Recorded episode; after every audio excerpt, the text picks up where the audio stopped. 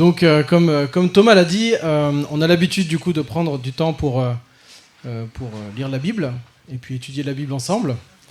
Et on croit que la Bible c'est la parole de Dieu. C'est pas juste un livre historique, c'est pas un livre qui raconte simplement des, choses intéressantes ou mythologiques. Ou ça, il y a des gens qui pensent ça. Mais ce qu'on croit en tant que chrétien, c'est que la Bible contient, elle est, pardon, elle est la parole de Dieu. Et bah, du coup, c'est important pour nous, en tant que chrétiens, de connaître la Bible pour savoir ce que Dieu attend de nous et comment est-ce qu'on peut vivre pour lui rendre gloire. Et même si on n'est pas chrétien, de savoir ce que Dieu attend de vous. Alors, vous avez reçu des, des papiers avec, euh, avec un plan. C'est le plan de l'évangile de Marc qu'on a commencé maintenant il y a, il y a trois semaines ou quatre semaines, je ne sais plus exactement. Et, euh, et comme ça, vous, vous pouvez le garder et puis vous aurez en tête au fur et à mesure des prédications où on en est. Alors vous verrez que parfois les prédications, hein, le prédicateur prendra la liberté de faire juste une partie ou de pas tout faire dans le, dans, dans- le plan qui est proposé. Mais même pour vous, si vous voulez euh, lire le- l'évangile de Marc, bah, comme ça, ça vous donne des points de repère pour bien comprendre cet évangile. Alors, juste quelques informations rapides qui avaient déjà été données, mais pour qu'on ait bien en tête ce que c'est que, que l'évangile. L'évangile, c'est euh, une biographie de Jésus. C'est des gens qui ont soit vécu avec Jésus, des apôtres, soit des personnes qui ont vécu avec les apôtres ou qui ont recherché auprès des apôtres les informations pour bien parler de Jésus et raconter son histoire. Et Marc, Marc c'est un, évangile qui est intéressant parce que on pense très certainement, on n'est pas sûr à 100%, mais on pense que ça a été un des premiers, le premier évangile qui a été écrit. Et puis il a ça d'intéressant, l'évangile de Marc, c'est que il est assez court. Il est assez court, il est assez dynamique, et en vrai, il est assez facile à lire. Et Marc, quand il écrit, euh, enfin les personnes à qui il écrit, euh, c'est certainement des chrétiens, mais qui viennent pas du judaïsme, ce qui fait que euh, il n'y a pas besoin de connaître beaucoup l'Ancien Testament, la Torah, le, reste de la Bible, pour bien comprendre l'évangile de Marc. Donc si vous avez jamais lu un évangile ou un livre de la Bible, bon, en fait Marc c'est un bon début, c'est pas mal. Il est facile à lire, il est dynamique, vous verrez qu'il y a plein de petites sections. Et puis euh, Marc s'adresse vraiment à des personnes qui n'ont pas forcément de culture biblique, ce qui est du coup intéressant pour nous aussi aujourd'hui. Donc l'évangile de Marc, on a commencé, euh, on a commencé il, y a, trois semaines, et on avait donné ce, ce titre à cet évangile, Un roi différent pour un peuple différent. Quand on lit l'évangile de Marc, on se rend compte que, que Marc insiste sur la royauté de Jésus, et il montre que ce roi, c'est pas un roi comme ce qu'on connaît dans le monde. On a en ce moment les élections présidentielles, on voit la bataille qui existe pour savoir qui va être élu, mais c'est pas de ça dont on est en train de parler. Quand on parle de Jésus, on parle d'un roi différent. Et tout au long de son évangile, Marc, il nous parle de ce roi différent et il nous montre en quoi est-ce qu'il est différent et en quoi est-ce qu'il s'attend à ce que le peuple qui lui appartient en tant que roi, les chrétiens, l'Église, soit aussi différent des autres peuples. Qu'on va voir aujourd'hui, c'est que ce grand roi, Jésus-Christ, ce grand roi, lui qui était euh, euh, présent de toute éternité dès la création aussi, il attend à ce que nous puissions, nous, vivre une relation d'amitié avec lui. Ça, je trouve ça, c'est assez incroyable. Et euh, c'est vrai que souvent, quand on imagine le roi, on va penser à être serviteur, on va penser à des peut-être des disciples, et tout ça, on verra, c'est des choses qui sont dans la Bible. Mais Jésus aussi, il dit dans Jean chapitre 15, alors c'est un autre évangile, il dit à, ses, apôtres qui étaient là autour de lui, je ne vous appelle plus serviteur parce que le serviteur ne sait pas ce que fait son maître, je vous ai appelé ami parce que tout ce que j'ai appris de mon Père, je vous l'ai fait connaître. Ça veut dire que quand on suit Jésus, en plus d'être un serviteur du grand roi, on est aussi son ami parce qu'il s'est révélé à nous et il veut vivre quelque chose de particulier, une intimité avec nous. Je ne sais pas si vous avez déjà euh, été déçu par une amitié. Et euh, je sais que les enfants, par exemple, hein, c'est récurrent. Alors, quand on leur demande comment ça s'est passé à l'école, souvent, bah, il y a machin, c'est plus mon ami, et puis truc, il m'a fait ça, et puis il m'a dit ça. Et il y avait même un moment, il nous disait ça à nous, tu vois, quand on, quand on disait, euh, quand, on, quand ils étaient frustrés parce qu'ils n'avaient pas le droit de faire quelque chose, qu'on- ben, t'es plus mon ami. Ça tombe bien, je suis ton père. et puis même des fois, ils allaient plus loin, ils disaient, bah, je t'inviterai pas à mon anniversaire. Ah bon? Et quand on est enfant, on a bien conscience de l'importance de cette amitié. Mais quand on est adulte, on en a bien conscience aussi. Et une amitié qui est brisée quand on est adulte, souvent, je ne sais pas si vous avez déjà vécu ça, mais, c'est difficile. Et c'est quelque chose qui, qui, nous brise. Le texte qu'on va lire aujourd'hui nous montre l'amitié qu'on peut avoir avec Jésus. Et cette amitié-là, elle ne sera jamais brisée. On ne sera jamais déçu par cette amitié, cette intimité qu'on peut vivre avec Jésus. J'ai intitulé du coup si ça marche, voilà cette prédication. Jésus désigne ses vrais amis. Et euh, dans le texte qu'on va lire maintenant, on peut retenir cette, cette vérité, cette réalité-là. Jésus nous a sauvés pour nous faire entrer dans son intimité en faisant de nous ses amis. Ok? Jésus nous a sauvés pour nous faire entrer dans son intimité en faisant de nous ses amis. Alors je vous invite à prendre une Bible, si vous n'en avez pas, il y en a dans le fond là-bas, vous pouvez aller en prendre une.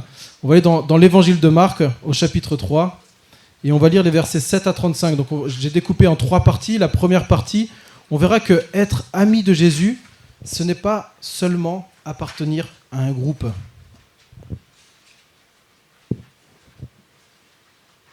Donc on, est, euh, on va prendre l'évangile de Marc, chapitre 3. Donc quand vous prenez l'évangile, il y a des gros chiffres, c'est les, chapitres, les petits chiffres, c'est les versets. Chapitre 3, et on lit à partir du verset 7. Être ami de Jésus, ce n'est pas seulement appartenir à un groupe. Jésus se retira vers la mer avec ses disciples. Une grande multitude le suivit.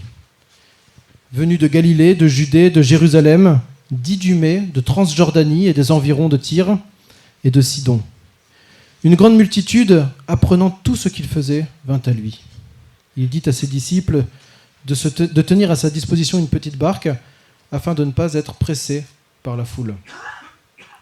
En effet, comme il guérissait beaucoup de gens, tous ceux qui avaient des maladies se jetaient sur lui pour le toucher. Les esprits impurs quand ils le voyaient, se prosternaient devant lui et s'écriaient Tu es le Fils de Dieu. Mais il leur recommandait avec beaucoup de sévérité de ne pas euh, le faire connaître. Il monta ensuite sur la montagne, il appela ceux qu'il voulut et ils vinrent à lui. Il en établit douze pour les avoir avec lui et pour les envoyer prêcher, avec le pouvoir de chasser les démons. Il établit les douze, Simon, qu'il surnomma Pierre, Jacques, fils de Zébédée, et Jean, frère de Jacques, auquel il donna le nom de Boanerges, qui signifie fils du tonnerre. André, Philippe, Barthélemy, Matthieu, Thomas, Jacques, fils d'Alphée, Thaddée, Simon le Cananite et Judas Iscariote, celui qui livra Jésus.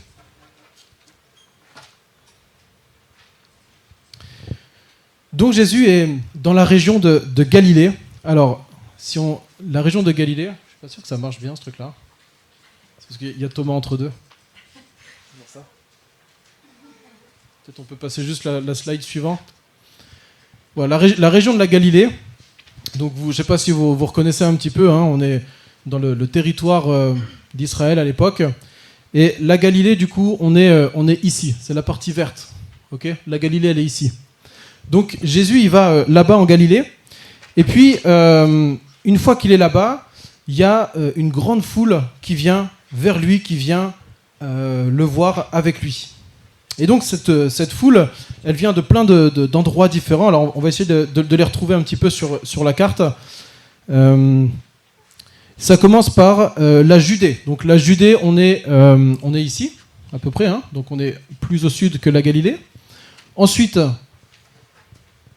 ensuite on a Jérusalem. Donc Jérusalem qui se trouve ici. Donc on est dans le territoire de la Judée. L'Idumée, qui est encore plus au sud. Ici, là, on est vraiment à l'extrême sud d'Israël. La Transjordanie, dans mon texte, alors peut-être dans, votre Bible, c'est les territoires au-delà du Jourdain. C'est cette partie ici. Donc on a le Jourdain qui va entre de la mer Morte jusqu'à la Galilée, et puis de l'autre côté ici, on a la partie, alors c'est un peu flou, on ne sait pas trop, c'est au-delà du Jourdain, Transjordanie littéralement, enfin voilà, au-delà du Jourdain. Et puis on a des gens de Tyr et de Sidon, et là Tyr et Sidon, on est tout en haut, on est ici, Tyr et Sidon. Oui, on est tout en haut. Donc on voit que la foule qui vient voir Jésus, elle vient vraiment de partout. ok? Pas seulement des gens qui étaient dans le coin, mais de partout. Et quand on se rappelle euh, qu'il y a 2000 ans, il n'y avait pas euh, de voiture, de train, de covoite, de bus ou quoi que ce soit, les gens étaient motivés quand même. Hein. Il, fallait en faire des kilomètres pour aller voir Jésus. Et franchement, je pense que moi, à l'époque, j'y serais allé aussi. Imaginez qu'on entende parler d'un homme qui peut guérir toutes les maladies et qui peut délivrer de toutes les oppressions qu'on peut avoir. Quelqu'un qui enseigne sur Dieu, mais avec autorité, différemment que ce qu'on entend habituellement. Quelqu'un en plus qui accueille absolument tout le monde. Parce qu'on sait qu'à la synagogue, si on rentre pas dans les clous, on, est un peu mal vu en fait. Mais là, cet homme, c'est différent. Il accueille tout le monde. Il a, un amour incroyable pour tout le monde. Est-ce qu'on est n'essaierait pas d'aller le voir? En plus de ça, on dit qu'il est prophète. La dernière fois qu'un prophète est venu pour parler au nom de Dieu, comme on le voit dans la Bible, c'était il y a 400 ans. Ah non, c'est pas vrai. Il y en a eu un autre avant. Il y a eu Jean-Baptiste quelques, quelques années avant. Et puis sinon, après, avant, ça remontait à 400 ans. Imaginons qu'à cette époque-là, je suis un juif. Sauf que je suis un juif peu recommandable. Par exemple, je suis un collecteur d'impôts, je collabore avec les Romains. Peut-être que toute la journée, je suis insulté par les autres euh, juifs qui sont autour de moi, par mes voisins, par mes amis. Est-ce qu'ils sont vraiment mes amis? Mais j'ai appris que parmi, autour de cet homme, il y avait un de ses disciples qui était aussi collecteur d'impôts. Quelqu'un qui se faisait aussi insulter par les autres. Peut-être que je suis quelqu'un qui a un passif dans ma vie, ou peut-être qui, a même une vie qui est franchement pas glorieuse. Les gens le savent autour de moi. Tout le monde me connaît euh, pour ma mauvaise vie, ma malhonnêteté. Peut-être que je suis quelqu'un de trompeur, de rude, de froid. Et je vois bien que les gens, ils essayent de, de m'éviter, de m'esquiver. Mais on m'a dit que cet homme là-bas, il accueille tout le monde. Peut-être que je lutte avec la Bible, la Torah. Je lutte parce que j'ai du mal vraiment à avoir confiance en Dieu. Et des fois, il y a des trucs qui sont écrits dans la Bible, franchement, j'ai du mal à y croire. Sauf que dans la société où je suis, ne pas croire en la Torah, c'est chaud. Mais moi, franchement, honnêtement, j'ai des doutes et j'ose pas le dire. Tout le monde a tellement de foi autour de moi, j'ai l'impression d'être le seul dans ce cas-là.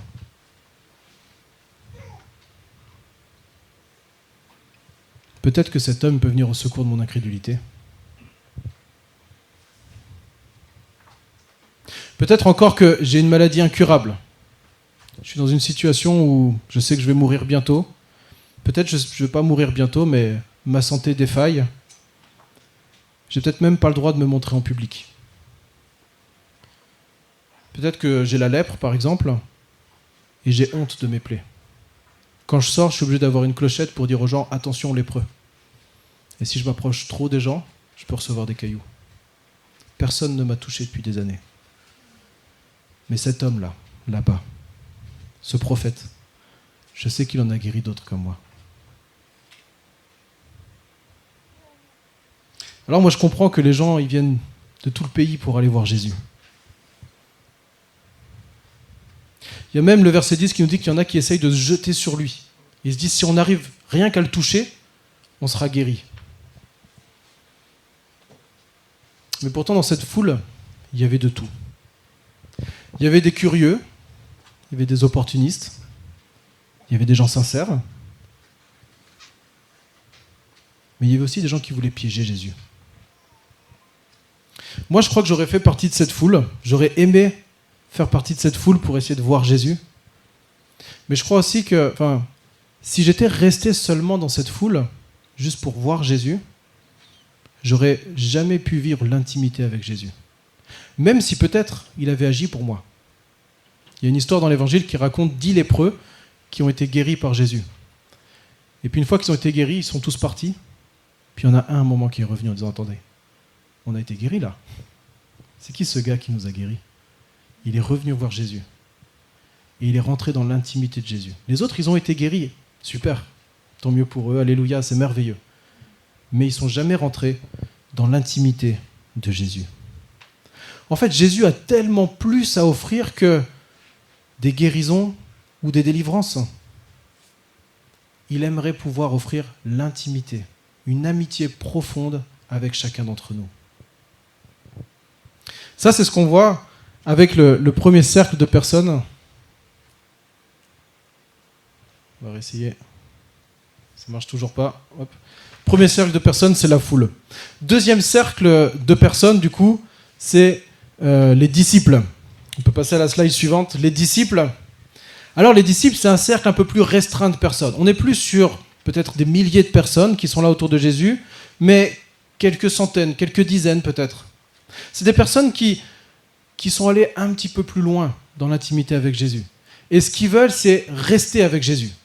Et ils suivent Jésus dans son, ministère, dans ses, voyages, dans ses enseignements. Ils le suivent partout. Ils l'assistent, ils l'aident, ils l'écoutent.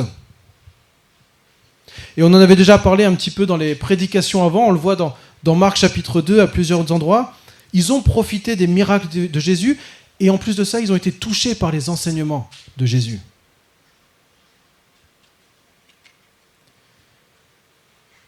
Je peux imaginer un disciple autour de Jésus. Il pourrait se dire, il y a vraiment quelque chose de différent chez lui, chez Jésus. C'est pas seulement un enseignant. C'est pas juste quelqu'un qui enseigne des principes, des lois, comme on l'entend d'habitude.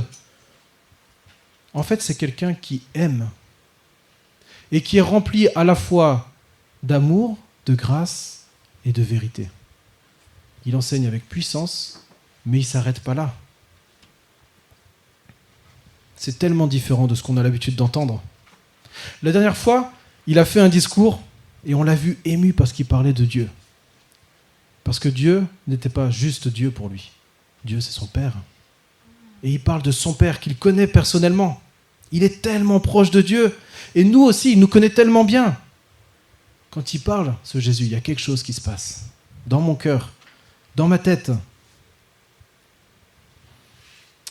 Et pourtant, et pourtant, chez ses disciples, il y avait de tout. Il y avait des sincères, des volontaires, mais il y avait aussi certains qui ont abandonné Jésus un petit peu plus tard. Dans un autre évangile, celui que j'ai cité tout à l'heure, l'évangile de Jean au chapitre 6, c'est écrit au verset 60 que, après que Jésus ait fait tout un, un discours à ses disciples, après l'avoir entendu, plusieurs de ses disciples dirent Cette parole est dure, qui peut l'écouter? Jésus, sachant en lui-même que ses disciples murmuraient à ce sujet, leur dit Cela vous scandalise? Et un petit peu plus tard, au verset 65, les disciples disaient euh, Pardon. Verset 66, les disciples disaient plusieurs. C'est, euh, pardon, euh, Jean écrit que plusieurs de ses disciples se retirèrent en arrière et cessèrent d'aller avec lui. Donc parmi ces disciples qui ont pourtant connu Jésus, écouté Jésus, il y en a qui l'ont abandonné au bout d'un moment. Alors peut-être on fait partie de, de ce groupe-là. On n'est pas juste la foule intéressée par Jésus. On est peut-être des sympathisants de Jésus. Peut-être qu'on connaît déjà des choses sur Jésus, mais ce n'est pas pour ça qu'on est forcément intime avec Jésus. Dernièrement, il y a une étudiante qui partageait combien euh, elle admirait Jésus. C'est une étudiante qui n'est est pas chrétienne, mais elle était touchée notamment par une parole qu'elle avait entendue ou lue, je ne sais pas. Elle disait, mais enfin, à un moment, Jésus il dit, aimez-vous les uns les autres comme je vous ai aimé. Et ça, ça l'a touchée. Elle disait, mais c'est merveilleux d'entendre ça, c'est merveilleux quelqu'un qui dit ça. Pour elle, c'était vraiment une parole extraordinaire qui l'a touchée.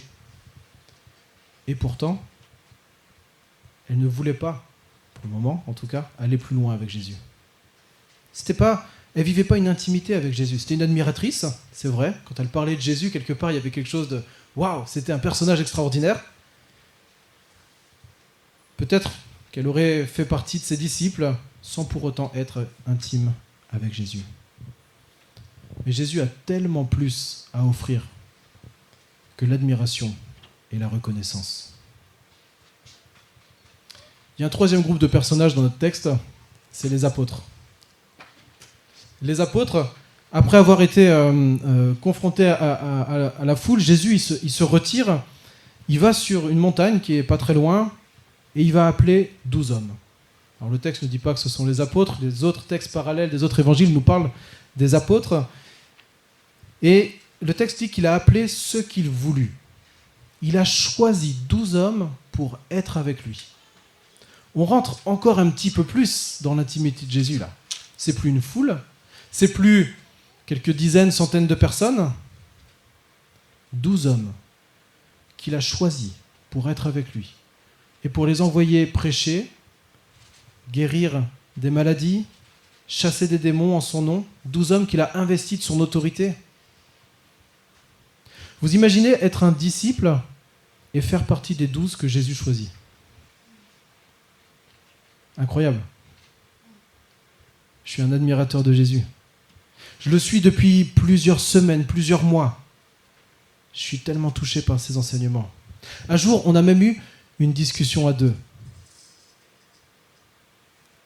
C'était tellement profond. Mais il y avait toute cette foule autour. Je ne savais pas trop comment je pouvais continuer à parler avec Jésus. Et puis il y avait des gens qui voulaient du mal à Jésus. J'essayais de continuer à, m'approcher de Jésus. Je crois vraiment que ce n'est pas seulement un prophète, qu'il n'est pas comme les autres. Et si c'était lui le Messie? Celui qui va nous délivrer, qui va ramener le peuple à Dieu, qui va nous libérer. Est-ce que ce ne serait pas lui le roi promis dans la Torah, dans les prophètes? Celui qui va changer nos cœurs Et il m'a choisi. Je fais partie de ces douze collaborateurs, ces douze personnes les plus, proches de lui. Quel honneur Et pourtant, parmi les douze, il y avait un traître. Onze étaient sincères, volontaires, attachés à Jésus. Mais il y a aussi Judas. Et le texte nous dit celui qui allait trahir Jésus. Pour quelques pièces d'argent, le prix d'un esclave, quelques années plus tard, il livrera son maître, le roi. Le péché l'a tellement aveuglé, alors qu'il avait cette possibilité de vivre cette intimité avec Jésus, l'aveuglement du péché l'a empêché de s'approcher réellement de Jésus. Jésus a tellement plus à offrir que l'autorité de prêcher et de guérir. Alors, oui, être ami de Jésus, c'est pas seulement appartenir à un groupe. Parce que dans les groupes de personnes qu'on voit là, il y en a qui ont abandonné Jésus. Alors certains diront que pour être intime avec Jésus, il faut, il faut connaître la vérité, il faut enseigner la vérité. Mais il y a encore un, un groupe de personnages dont on n'a pas parlé dans le texte. Vous savez lesquels? Les esprits impurs. sais plus si j'avais mis une photo pour les esprits. Non, c'est après. J'ai cherché des photos, mais ce que j'avais trouvé, c'était pas cool. je suis tant pis, je mets pas de photos. les esprits impurs. Versets 11 et 12, les esprits impurs, quand ils le voyaient, se prosterner devant lui et s'écrier Tu es le Fils de Dieu Mais Jésus leur recommandait avec beaucoup de sévérité de ne pas le faire connaître. La Bible, elle nous montre que dans la création de Dieu, il n'y a pas uniquement le monde physique, matériel qu'on voit et, qu'on connaît, il y a aussi un monde spirituel. Et dans ce monde spirituel, il y a des êtres spirituels qui sont au service de Dieu et des chrétiens, ce sont les anges, et il y a aussi des êtres spirituels qui sont au service de Satan, les esprits impurs, les démons. Il y a d'autres termes encore qui sont utilisés dans la Bible. Ces démons qui sont au service de Satan sont ennemis de Dieu. Ennemis de Dieu. Et pourtant, qu'est-ce qu'ils professent? Qu'est-ce qu'ils disent tout haut Ce que personne n'avait compris encore jusqu'à présent. Jésus est le Fils de Dieu.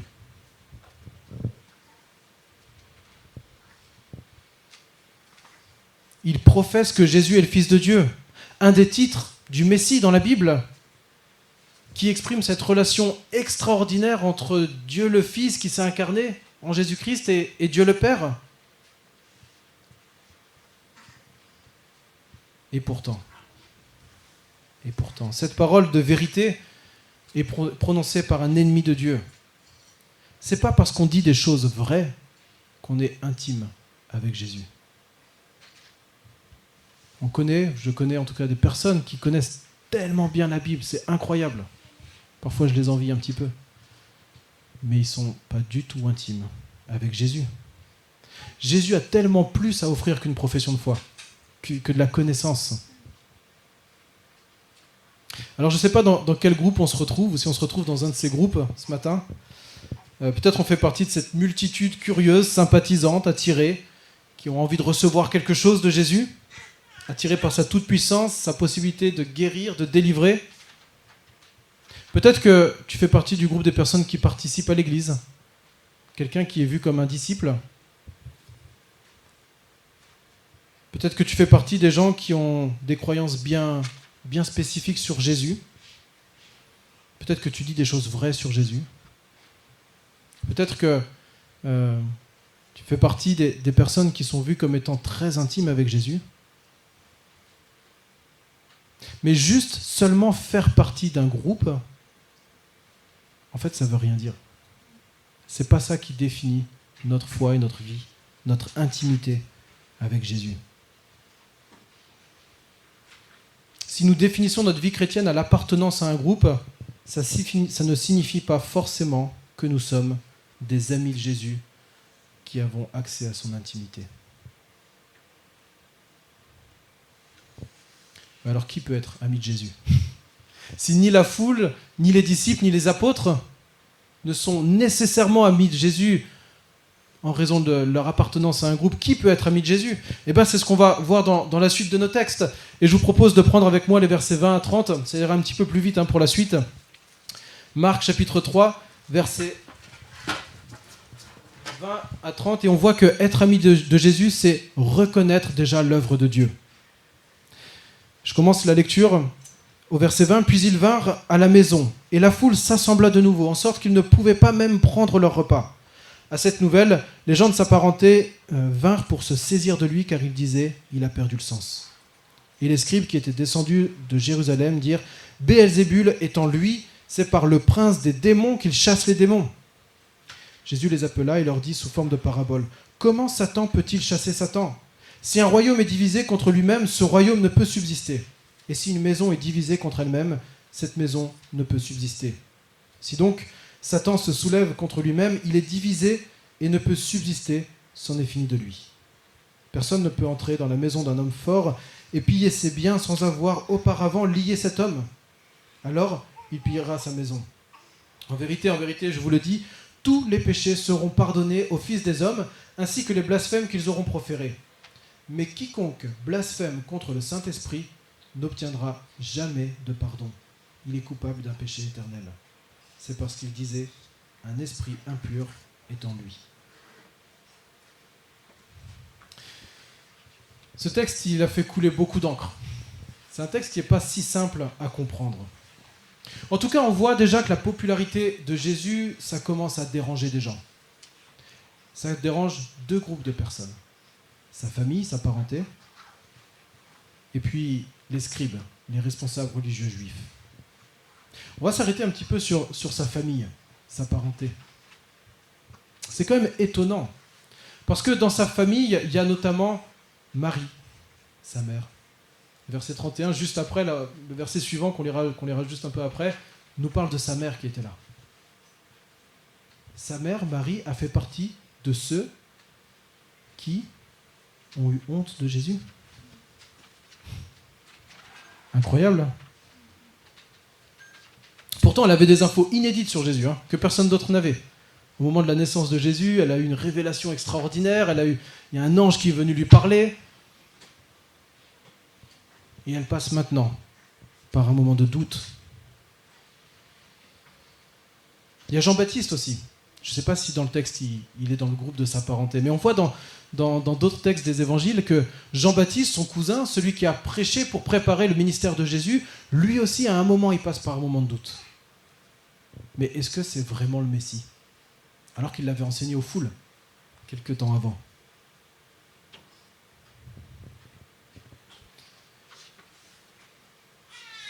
C'est quand même étonnant qu'ayant vécu pendant une trentaine d'années dans l'intimité de Jésus, maintenant, quand la popularité arrive, on se retire.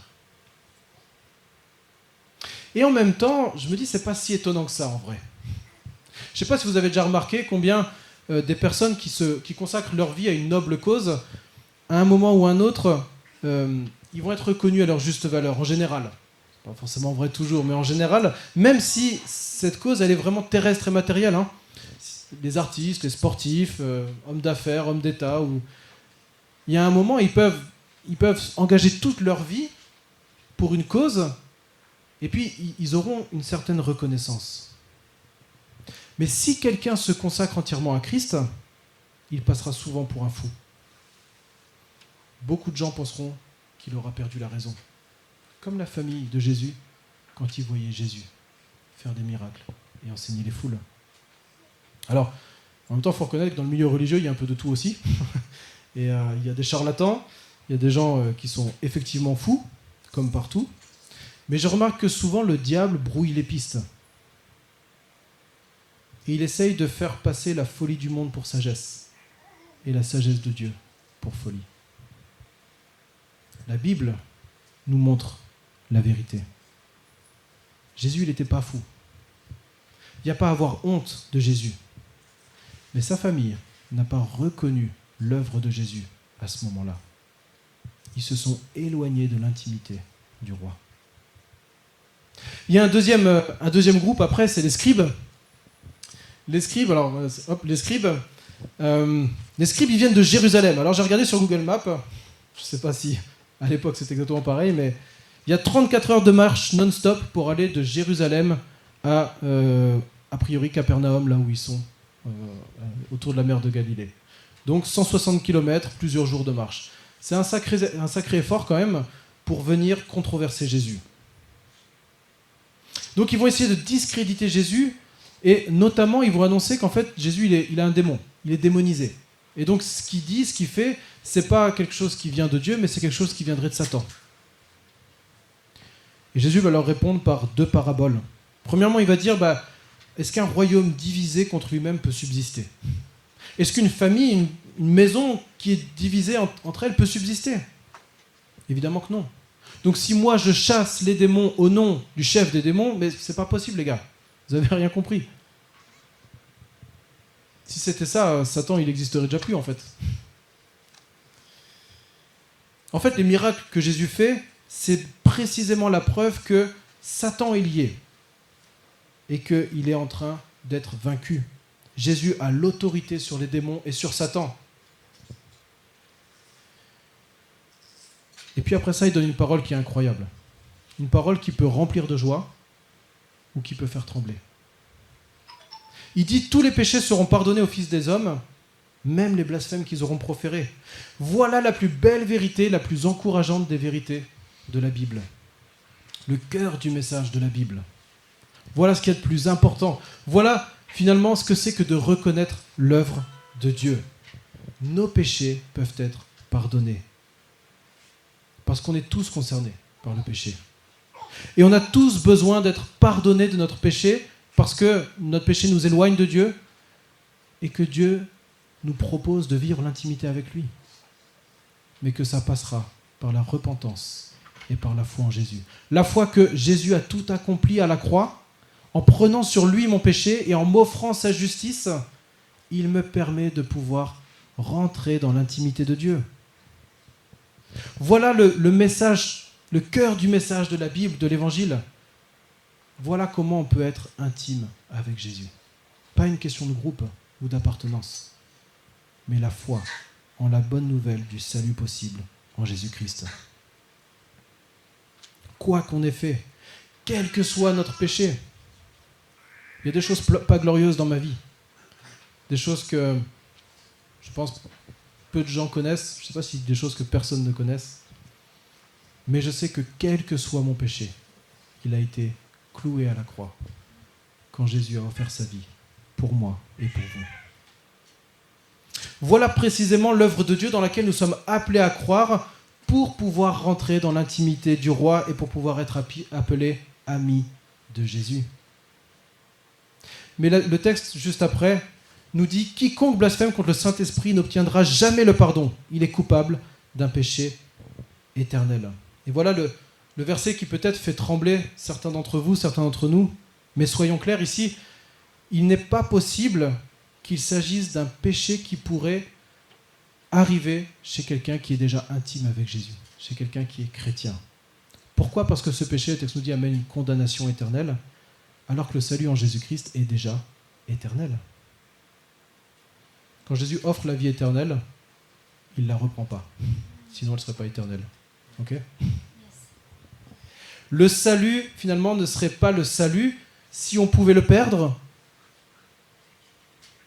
Mais alors, de quoi Jésus est en train de parler ici? Ben, En fait, quand on regarde ce qui se passe juste avant, on a des personnes, des scribes, qui donnent à Satan ce que l'œuvre que, que Jésus est en train de faire. Ok? Et ils sont en train de dire, euh, en fait, l'évidence de l'œuvre de Dieu parmi nous, l'évidence que Dieu est présent, que le roi est là, que le Messie, que le Fils de Dieu est là, même les esprits impurs l'ont dit, cette évidence-là, on n'en veut pas. Et on préfère l'attribuer à Satan. Voilà ce que c'est le blasphème contre l'esprit. C'est persister dans le refus de reconnaître l'œuvre de Dieu malgré l'évidence de la révélation. C'est comme si je préférais les ténèbres alors que j'ai goûté à la lumière. Et effectivement, si quelqu'un persiste là-dedans, dans le refus de l'œuvre de Dieu, dans le refus de croire que Jésus a tout accompli à la croix pour l'amener dans l'intimité de Dieu, effectivement, la condamnation est éternelle. Mais ça ne concerne pas les amis de Jésus, ceux qui sont déjà intimes, ceux qui sont déjà passés par, euh, la repentance et la foi en Jésus-Christ.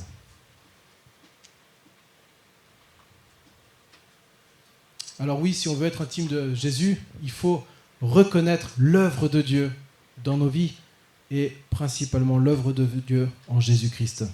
Et puis les derniers versets 31 à 35, je vais aller très vite pour cela. Être ami de Jésus, c'est aussi faire la volonté de Dieu. Versets 31 à 35, je vais les lire. Euh, survinrent sa mère et ses frères qui se tenaient dehors, l'envoyèrent appeler. La foule était assise autour de lui, et on lui dit Voici que ta mère, tes frères et tes sœurs sont dehors et te cherchent. Et il répondit Qui est ma mère? Qui sont mes frères? Puis, promenant les regards sur ceux qui étaient assis tout autour de lui, il dit Voici ma mère et mes frères. Quiconque fait la volonté de Dieu, celui-là est mon frère, ma sœur ma mère. Donc là, on, a toujours encore Jésus au milieu de la foule, et puis, et puis il y a sa mère, ses frères qui, veulent le chercher un petit peu comme un gamin qui a fait une bêtise, revient là, arrête de faire n'importe quoi. Et puis Jésus va, dire, mais en fait, non. De qui est-ce que je suis le plus proche? Pas de ma mère et de mes frères qui veulent pas croire en moi. L'apôtre Jean, encore dans son évangile, toujours le même, il précise au chapitre 7 que les frères ne croyaient pas en Jésus. Mais les gens de qui il est le plus proche, sa vraie famille, c'est ceux qui sont là, qui sont dans l'intimité, dans son intimité, qui sont ses amis, qui font sa volonté, la volonté de Dieu. J'aimerais vous raconter une petite histoire rapide. C'est deux frères, deux frères qui euh, sont complètement différents. Il y en a un qui est un ami de Jésus, intime avec Jésus, chrétien, fervent, croyant, pratiquant. Et puis un autre qui en a rien à faire.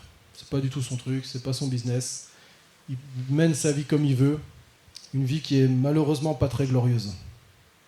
Et puis un jour, euh, en pleine nuit, euh, le frère qui est chrétien, qui entend frapper à sa porte, il va ouvrir et là il voit son, frère qui est euh, en sang, les, habits déchirés, et qui dit S'il te plaît, sauve-moi, je viens de tuer quelqu'un, aide-moi frère, il dit purée, mais qu'est-ce que, qu'est-ce que je vais faire? Mais l'amour est ingénieux. Et le frère, il va se dépouiller de ses vêtements et prendre les vêtements de son frère qui ont été déchirés, remplis de sang, il va les mettre à sa place. Et il va dire à son frère, écoute, va te cacher dans la maison. Quand la police arrive, il voit le frère qui est innocent, et ils se disent, bien sûr, c'est lui qui a fait le coup. Ils le prennent, ils le jettent en prison, le jugement arrive, et la seule défense de ce frère, c'est de dire, je dois payer ce crime de ma vie, et le plus tôt sera le mieux. Alors il sera condamné à mort, mais avant de mourir, il écrit sur un papier à son frère, qui est resté vivant, il lui dit, demain, revêtu de tes habits, je mourrai pour toi. Mets-toi en souvenir de moi, couvert de mes vêtements, tu devras vivre à l'avenir une vie saine et juste je meurs pour toi. Maintenant à toi de vivre une vie saine et juste. Voilà à quoi Jésus nous invite. Vivre une vie saine et juste dans la volonté de Dieu pour démontrer qu'on a compris l'œuvre de Dieu pour nous et qu'on est vraiment intime avec lui. Jésus a fait la volonté de Dieu pleinement, parfaitement. Alors je vous lance un petit défi maintenant. Comment est-ce qu'on peut, comment est-ce qu'on pourrait connaître c'est quoi la volonté de Dieu? On pourrait faire encore toute une prédication ou tout un enseignement là-dessus, mais le défi que je vous lance, c'est dans les jours qui viennent ou les semaines qui viennent, vous reprenez l'évangile de Marc ou peut-être un autre évangile si vous voulez. Vous le relisez puis vous notez tout ce en quoi Jésus est exemplaire pour moi. Parce que Jésus, lui, il a fait la volonté de Dieu parfaitement. Moi, je galère. C'est en quoi est-ce qu'il est exemplaire? On reprend les textes, on les lit, et en quoi est-ce que là, il fait la volonté du Père? Et comment ça peut être un modèle pour moi? On prend, on note tout ça, et puis après, on prend le temps de prier et de réfléchir comment est-ce que je peux mettre en application ce que j'ai vu dans la vie de Jésus. Peut-être une des plus, enfin ouais, peut-être la plus simple des manières pour faire la volonté de Dieu, c'est d'observer Jésus, qui lui-même l'a fait, et essayer de l'imiter.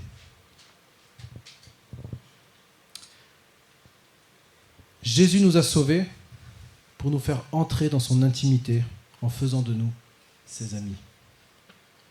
En devenant chrétiens, nous devenons amis de Jésus. Pas seulement parce qu'on appartient à un groupe, mais parce que on reconnaît l'œuvre de Dieu et parce qu'on cherche à faire la volonté du Père. Amen. Seigneur notre Dieu, merci pour euh, ce texte. Merci pour, euh, pour cette réalité incroyable qu'un jour, un jour Dieu le Fils est venu s'incarner sur terre et qu'il a vécu cette vie parfaite que je suis incapable de vivre. Et puis il a vécu cette mort que je mérite pour m'offrir sa justice. Seigneur, on veut vivre pour toi maintenant. On veut reconnaître cette bonne nouvelle du salut en toi et que ça puisse avoir des conséquences dans notre vie, Seigneur. Garde-nous d'être des gens oublieux qui, qui pensent qu'on n'a pas besoin de, de vivre comme toi tu veux, de faire ta volonté. Seigneur, tu es notre roi, et c'est vrai que nous sommes tes serviteurs, mais ce qui est extraordinaire aussi, c'est que tu nous as appelés tes amis, parce que nous pouvons rentrer dans ton intimité. Que ces paroles, que cette réalité puisse nous encourager cette semaine. Amen.